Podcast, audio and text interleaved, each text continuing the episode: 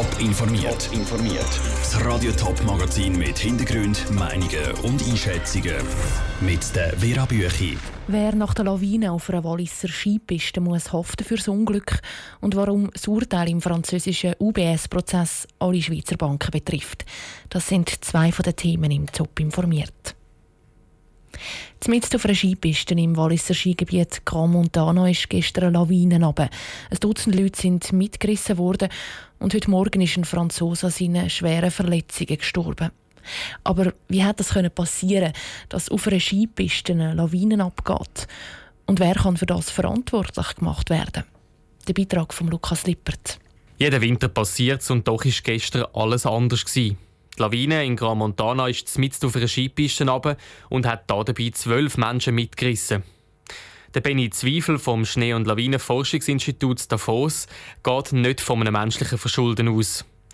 Die sogenannte Gleitschneelawine hätte sich spontan ausgelöst. Schuld sind das warme Wetter und die grossen Schneemasse in den Bergen. Dann, wenn Wärme im Spiel ist oder eben wenn Wasser an der Gleitfläche vom Boden zum Schnee vorhanden ist, dann können die Gleitschnelllawinen spontan abgehen und darum gehen wir schon mit hoher Wahrscheinlichkeit davon aus, dass die spontan abgegangen ist. Spontan heißt also, dass es schwierig war für die Verantwortlichen vom Skigebiet, die Lawine vorauszusehen. Der Benny Zweifel betont, dass es so ein Ereignis wie das Gran Montana sehr selten gibt. Die Gefahr ist latent vorhanden und man muss immer sehr gut abwägen, wo man Pisten muss sperren oder nicht. Es hat natürlich auch in anderen Gebieten schon mal Lawinen gegeben, die bis in die Pistennähe gekommen sind. Man muss aber dazu sagen, Unfälle auf Skipisten mit Lawinen sind sehr, sehr selten. Es ist aber in der Verantwortung des Skigebiets und letztendlich vom Pistenchef, wenn eine Piste offen ist. Ob die Piste also fälschlicherweise offen war, klärt jetzt die Walliser Staatsanwaltschaft ab. Der Pistenchef trägt für eine offene Piste die letzte Verantwortung.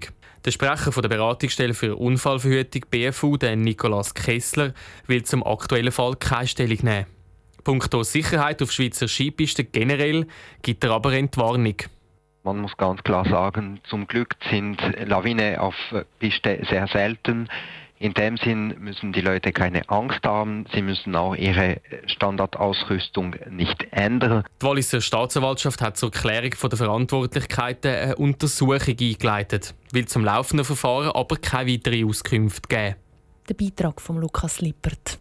Auf normalen Pisten gibt es in der Schweiz sehr selten Lawinenopfer. In den letzten zehn Jahren ist laut Zahlen vom Bund nur eine Person wegen einer Lawine auf der Piste gestorben. Abseits der Piste sind es rund 220 Personen. Gewesen. 5 Milliarden Euro. Diese unglaubliche Summe fordert die französische Staatsanwaltschaft von der Schweizer Grossbank UBS. Die UBS soll Kunden geholfen haben, zu Frankreich Steuern hinterziehen. Heute nach dem Mittag um halb zwei eröffnet das Strafgericht Paris das Urteil. Raphael Wallimann hat mit dem Wirtschaftsexpert Peter V. Kuhns von der Uni Bern über das Urteil geredet. Er sagt, es könnte nicht nur für die UBS, sondern auch für andere Schweizer Grossbanken wegweisend sein. Vor allem für einen schweizerischen Bankenplatz ist es natürlich ein zentraler Entscheid, weil man jetzt wird sehen, ob sich eine Bank auch wehren kann oder ob sie immer muss im Vergleich nachgehen muss. Also da kann man sagen, heute der Prozess, das Urteil, das könnte auch so ein eine Signalwirkung haben bezüglich eben, wie man mit so Fällen oder beziehungsweise wie Banken mit so Fällen umgehen sollen. Ich glaube tatsächlich, dass das Urteil heute ein Fingerzeig wird sein für Banken, wie sie künftig bei Auseinandersetzungen mit staatlichen Behörden soll umgehen.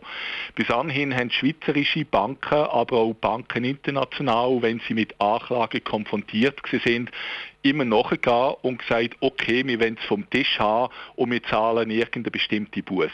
Die UBS ist praktisch die erste, die gesagt hat, nein, wir sind der Meinung, wir sind unschuldig und wir wollen ein Gerichtsurteil.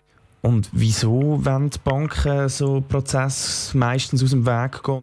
Für Banken sind solche Verfahren natürlich immer eine grosse Belastung, weil unbesehen dessen, ob man freigesprochen wird oder nicht, mir ist negativ in den Medien. Und was würde das jetzt für die anderen Banken bedeuten, wenn die UBS freigesprochen werden? Ich vermute, die UBS wird nach wie vor die Ausnahme darstellen, weil die meisten Banken doch eher vorsichtig sind und sagen, nein, wir zahlen lieber einen höheren Betrag, auch wenn wir der Meinung sind, das ist zu Unrecht, weil dann haben wir noch eine Ruhe.